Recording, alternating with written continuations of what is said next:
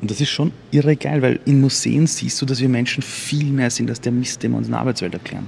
Die Arbeitswelt ist gerade komplett am Zerbrechen. Die ganze Gesellschaft zerbricht gerade an ihren äh, Erfolgsbildern und Erfolgsmustern und Job Descriptions.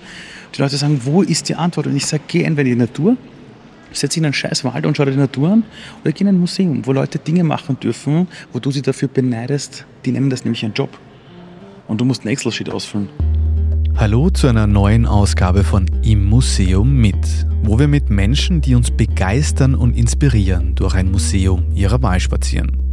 Mein Name ist Andy Fischer und ich, ja, ich durfte in dieser Episode mit meinem absoluten Lieblings-Sinfluencer Ali Maloji die Ausstellung Blackness, White and Light besuchen. Allein der Raum, in dem wir gerade stehen, ist unglaublich. Der ist wie aus diesen Science-Fiction-Filmen. Ist ein riesiger Raum komplett weiß, an der Decke so, so diese Deckenfluter und es hängen keine zehn Bilder, glaube ich, da. Mhm.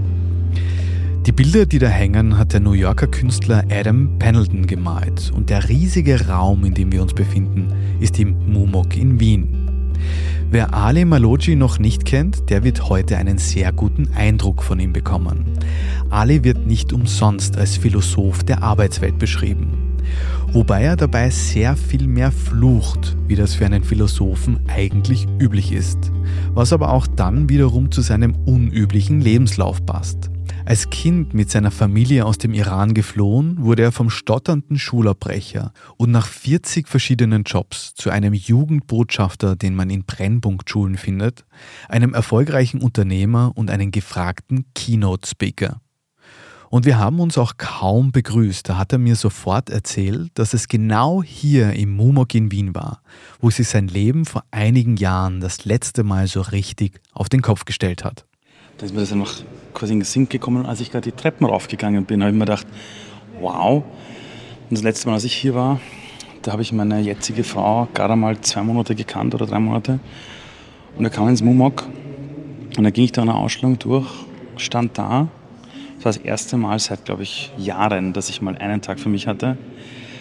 Und dann stand ich da und habe mir gedacht, ich gehe nie wieder zurück in mein Büro. Ich gehe nie wieder zurück zu What You Do. Nie wieder. Da war komplett alles klar, die Reise ist vorbei. Never ever gebe ich mir diesen Wahnsinn, dieses Startup, irre, diesen Irrsinn mhm. einfach, ja. Das Startup, von dem er da spricht und dem er nach diesem Nachmittag im Mumok den Rücken gekehrt hat, das hat er zuvor selbst gegründet die Internetplattform Watchadoo.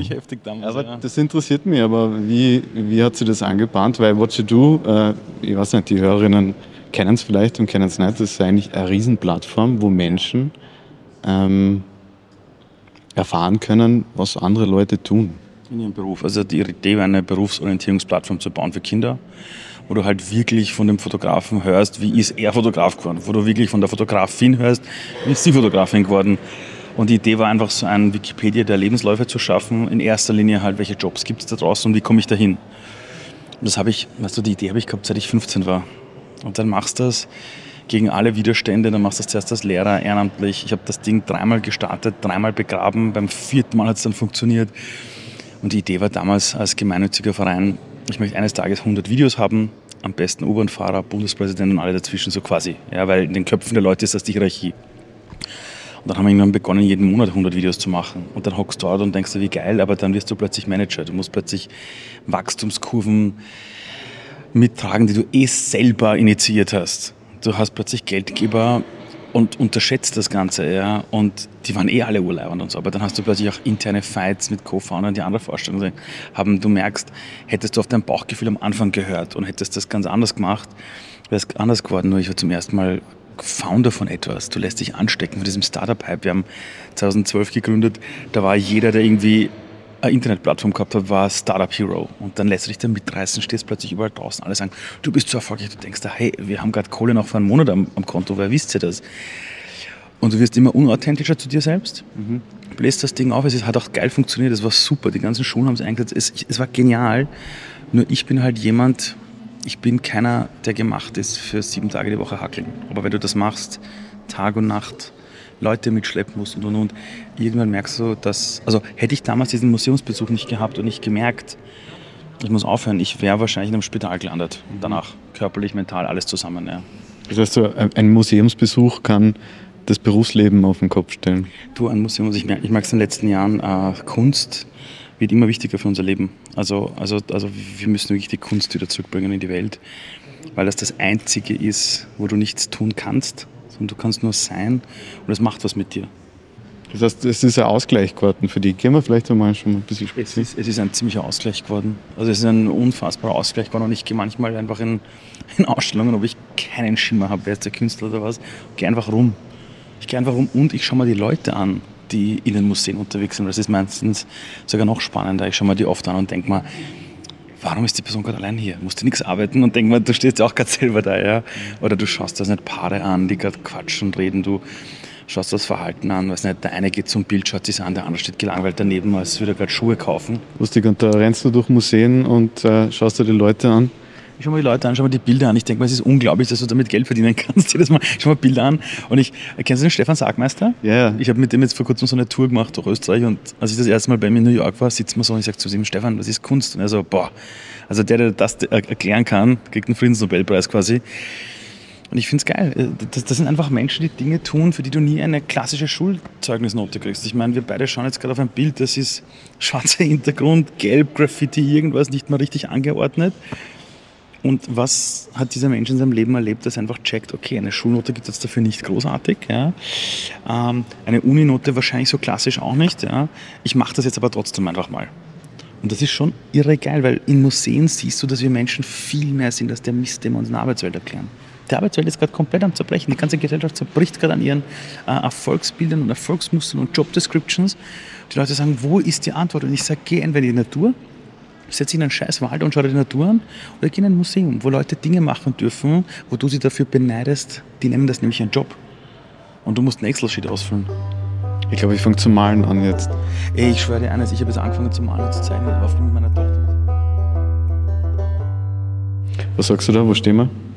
Wir stehen jetzt gerade bei etwas, ich kann dir keine Ahnung sagen, was das gerade ist. Also ich, ich, ich, weiß es wirklich nicht, aber am Boden haben wir, wir haben so schwarze Platten am Boden, wo so viereckige und runde Formen drauf sind, die irgendwie besprüht sind. Mhm. Auf den ersten Blick jetzt ausschaut wie ein Haufen Aschenbecher.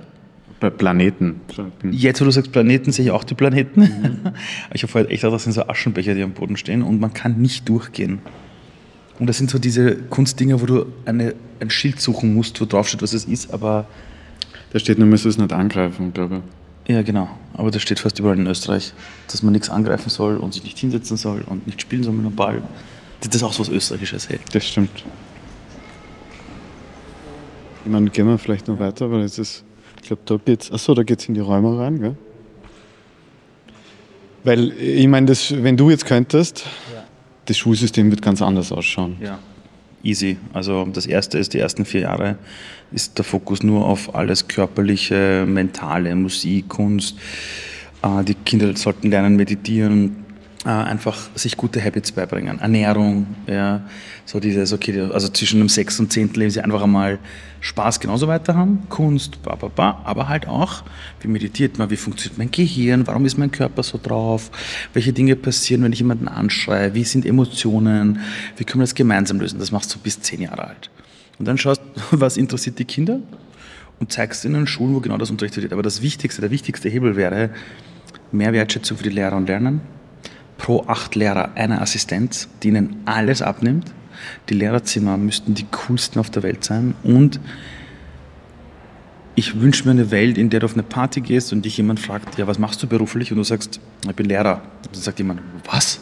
Dich haben sie nicht, also quasi, wie hast du das geschafft? Ist ja urschwer da reinzukommen. So eine Welt wünsche ich mir. Das Lehrer sein, die Leute nicht checken, ist der wichtigste Beruf jeder Gesellschaft.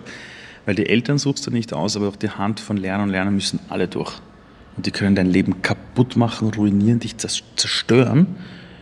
Oder die sehen was in dir oder du denkst, fuck, das kann ich machen. Und ich sage immer allen Lehrern, am Ende deines Lebens ist die wichtigste Frage, warst du der coolste Lehrer in der Schule für die Kinder oder der schlimmste? Und versuch das zu sein, wo du willst, dass die Leute so über dich reden.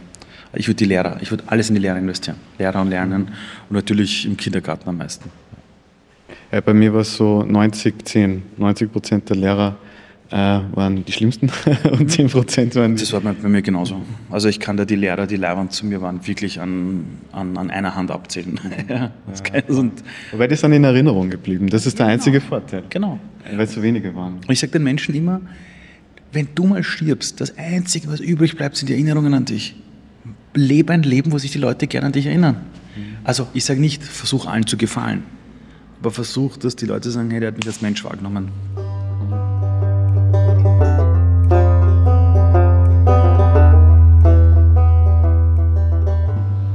Und das ist so schön. Und die Dame vom Museum, die hier steht, die eigentlich auf uns aufpasst, schaut selber aus wie ein Kunstobjekt, finde ich. Stimmt. Oder? Stimmt. Sie, sie hat äh, ihre Outfits sehr gut gewählt. Wahnsinn, oder? Ja. Also die ist komplett in schwarz, hat blonde Haare. die ist aus New York eingeflogen worden. Genau. Ich glaube, die gehört wahrscheinlich zur Kunstinstallation dazu, oder? Siehst du das? Das wäre schon eine wär sehr schöne urgeil. Idee. Das wäre eigentlich urgut.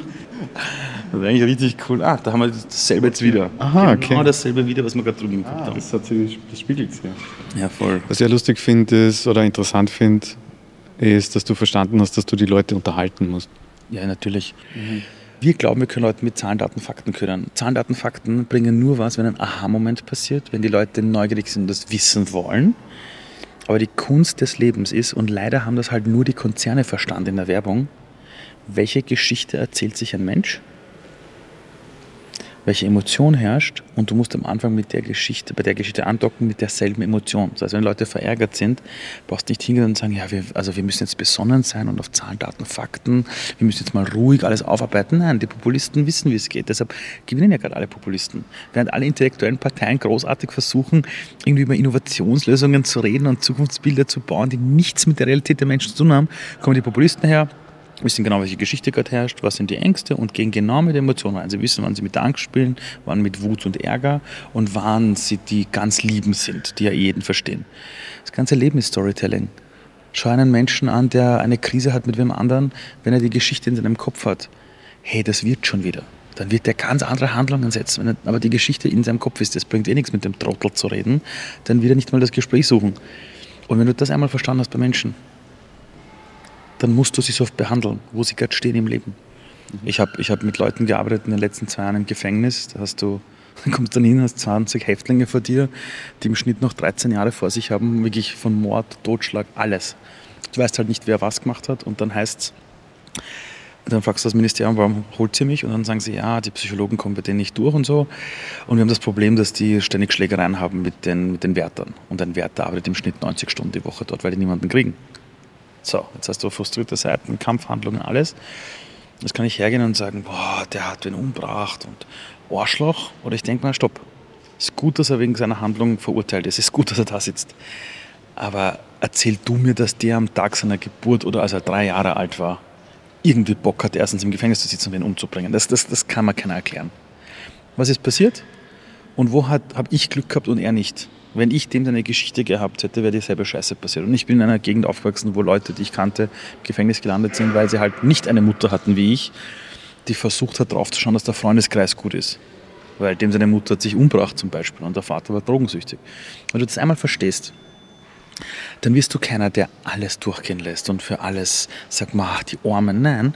Aber du hast Verständnis und dann weißt du auch, woran du arbeiten musst. Es bringt dann nichts, wenn du zu dieser Person gehst und sie noch mehr verurteilst für das, weil der sitzt eh schon dort.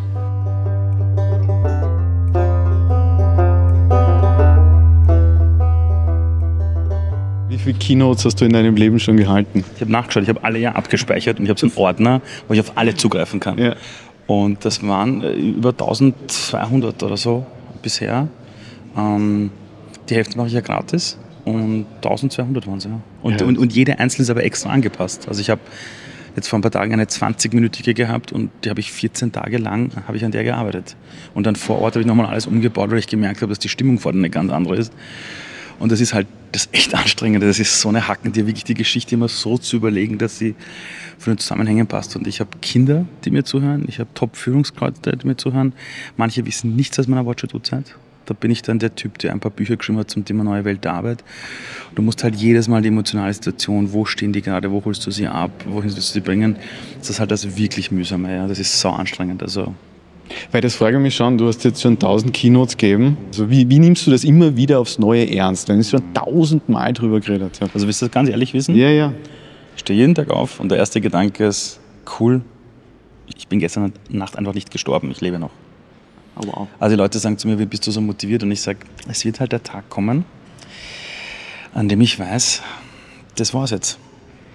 Und ich möchte nicht einer von diesen erwachsenen Menschen werden, die ich alle kenne, die Millionen am Konto haben. Und ich kenne einige, die sich alle ein anderes Leben wünschen. Ich weiß, dass es eines Tages vorbei ist. Und ich kann dir wirklich nicht sagen, ob das heute ist oder ob es, ich möchte 103 werden. Ja? Ähm, und wenn du das einmal weißt, dann gibt es eine scheiß Demut vom Leben. Und ich gehe jeden Tag raus und denke mir, fuck, Alter, boah, bin noch da, alles ist geil, let's go. Ich schaue meine Kinder an, meine Frauen, wenn wir uns verabschieden, umarme ich sie alle so fest, weil ich mir denke, was ist, wenn irgendwas passiert? Was ist, wenn ein Autounfall ist? Es, es passiert ja jeden Tag ständig was. Und als meine, als meine Mutter ihre Krebsdiagnose hatte, im Endstadion habe ich gewusst, wir haben ein paar Wochen oder Monate Zeit, uns zu verabschieden. Und ich war so dankbar, dass wir es erfahren haben. Ich konnte mich verabschieden. Und wenn du durchs Leben gehst, kann ich zum Beispiel nicht verstehen, warum Menschen nicht vom Leben motiviert sind, weil wie hoch stehen die Chancen, dass du geboren bist? Ich meine, das ist ganz ernst, das hört sich an wie so ein Instagram-Kalenderspruch, aber ich habe in meinem Leben auch erlebt, dass wir Klassentreffen hatten mit Jugendlichen aus meiner Hauptschulzeit und dann ist einer nicht kommen. Und dann heißt es plötzlich, der hat zweifaches Organversagen gehabt, ist gestorben. Und dann denkst du, Alter, wir sind alle gerade 32 Jahre alt. Das kann passieren. Und dann gehst du halt einmal einen gescheiten Dämpfer. Aber du gehst wacher durch die Gegend. Weißt du, was ich meine? Und deshalb, allein als ich jetzt zu dir gekommen bin, das Konzept von euch kann sich was so neu. Ich habe mir gedacht, wie macht ihr das jetzt da drin? Setzen wir so einen Sessel, wie machen wir das? Ich renne herum wie ein kleines Kind und denke mir, geil, noch was, wow, cool. Ja, so. Und irgendwann, irgendwann wird dieser Spielplatz namens Welt seine Türen schließen und irgendwer wird zu mir sagen, so, Ali, ich hoffe, du hast mit allen Spielsachen am Spielplatz gespielt. Und ich möchte nicht das Kind sein, das sein Leben lang nur auf der Rutsche war und sagt, da war noch eine Schaukel, da war noch eine fucking Hüpfburg, da war noch eine Sandkiste. Deshalb versuche ich das alles irgendwie mitzuziehen und die Wahrheit ist, ich bin, in, ich bin in meinem Leben so oft scheiße behandelt worden, so richtig scheiße. Und ich möchte nicht, dass das irgendjemand aufgrund meines Verhaltens spüren soll oder aufgrund des Verhaltens von meinen Teams. Ich habe in meinem Leben immer wieder Dinge erlebt, wo ich wirklich sage, das war einfach nicht fair. Das war einfach nicht fair und ich kann nichts dafür. Und ich konnte mich nicht wehren, weil da hierarchische Unterschiede waren. Und das will ich nicht, dass das irgendwer wegen mir durchmacht. Das will ich wirklich nicht. Also ja, eigentlich hätten wir ins Bestattungsmuseum gehen müssen.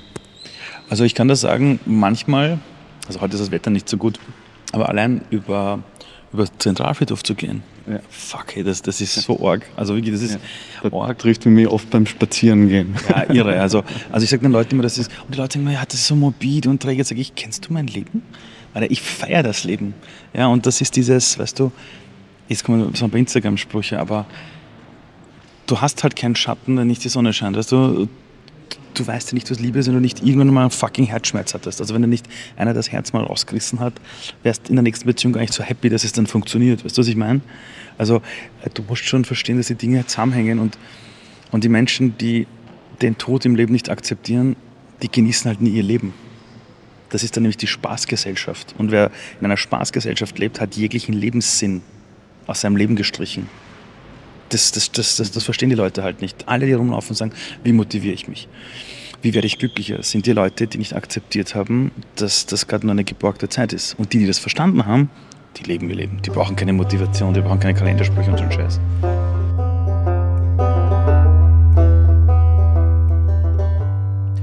Nachdem wir unsere Runde in der Ausstellung gedreht haben, wollte ich zum Abschluss noch von Ali wissen, ja, wo man denn am besten anfängt mit dem Weltretten.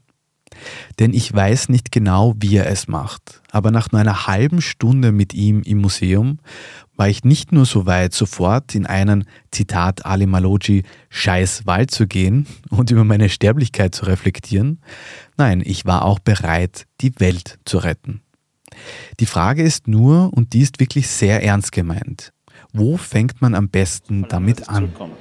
Weil ich musste auch lernen, mein größtes Fehler in meinem Leben war, ich wollte immer für andere da sein und bin von einer Depression in die nächste reingekracht. Aber so richtig, so der Klassiker, den Sozialarbeiter haben, Lehrer und so sehr oft haben. Ja, so, ah, ich muss anderen helfen. Und in jedem fucking Flugzeug sagen sie dir, wenn einfach scheiß Turbulenz sind und diese ähm, Masken kommen runter, nicht zuerst dem Kind aufsetzen, Alter, sondern dir selber.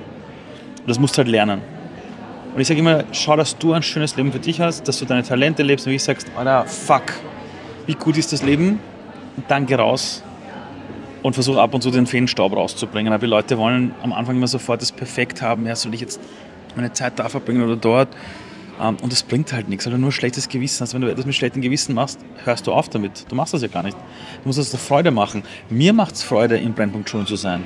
Ich habe diesen Glaubenssatz in mir, bei den schwierigsten und schlimmsten Fällen, wo es keiner schafft, will ich der sein, den man anruft.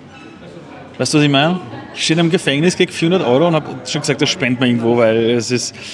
Oder ich gehe zu pädagogischen Hochschulen, wo Lernen und Lernen sind. Du kriegst pro Stunde 25 Euro, Alter. Musst auch noch versteuern. Also denkst du, das zahlst mal lieber gar nichts. Ja. Stehst dort, hast verzweifelte Leute und ich stehe aber dort und mich macht sowas happy. Es hört sich deppert an, das ist fast schon Psycho. Und wenn du sowas findest, wo du sagst, Alter, wo kannst du helfen, wo du sagst, Gott sei Dank kann ich dort helfen. Bei manchen Leuten, ich kenne manche Leute, die stehen in der Gruft, helfen dort mit. Es ist nicht lustig, aber die sind so glücklich, dass sie es dort machen. Dann mach nur das. Und immer wenn die Leute sagen, wo soll ich anfangen, dann sage ich in deinem eigenen Umfeld. Gibt es bei dir in deinem Umfeld einen Cousin, irgendwen, der ein scheiß Leben hat? Kümmere dich mal um die Person, sei mal ein Mentor für die Person. Dann rettest du viel mehr. Weil der lernt durch dich, was es heißt, aufeinander zu schauen und das später für andere. Geht's nicht alle nach Afrika und rettet so die Welt, ist auch wichtig. Aber weißt du, wie viele Kinder wir in Österreich haben, die niemanden haben? Weißt du, wie viele Leute armutsgefährdete äh, so Menschen wir haben? Wir, haben in Österreich genau gebaut und ich sage, fang in deiner fucking Region, in deinem eigenen Wohnhaus mal an und schau, gibt es eine ältere Frau, wo du vielleicht einmal die Woche am Samstag, wenn du einkaufen gehst, einfach für sie auch einkaufen gehst. Fertig! Welt gerettet, erledigt.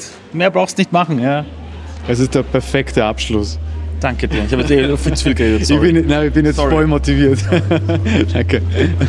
Danke sehr. Sehr cool. Einen schöneren Abschluss kann man sich kaum wünschen. Dir sage ich danke fürs Zuhören und bitte vergiss nicht, diesen Podcast in deiner App zu bewerten oder uns einen Kommentar zu hinterlassen. Ich freue mich wirklich über jedes einzelne. Und damit hilfst du auch, das Licht hier anzulassen. Oder besser gesagt, die Mikrofone. Tschüss, bis zum nächsten Mal. Euer Andreas. Im Museum ist ein Podcast von Sisi Grant. Musik Petra Schrenzer, Artwork Nuschka Wolf.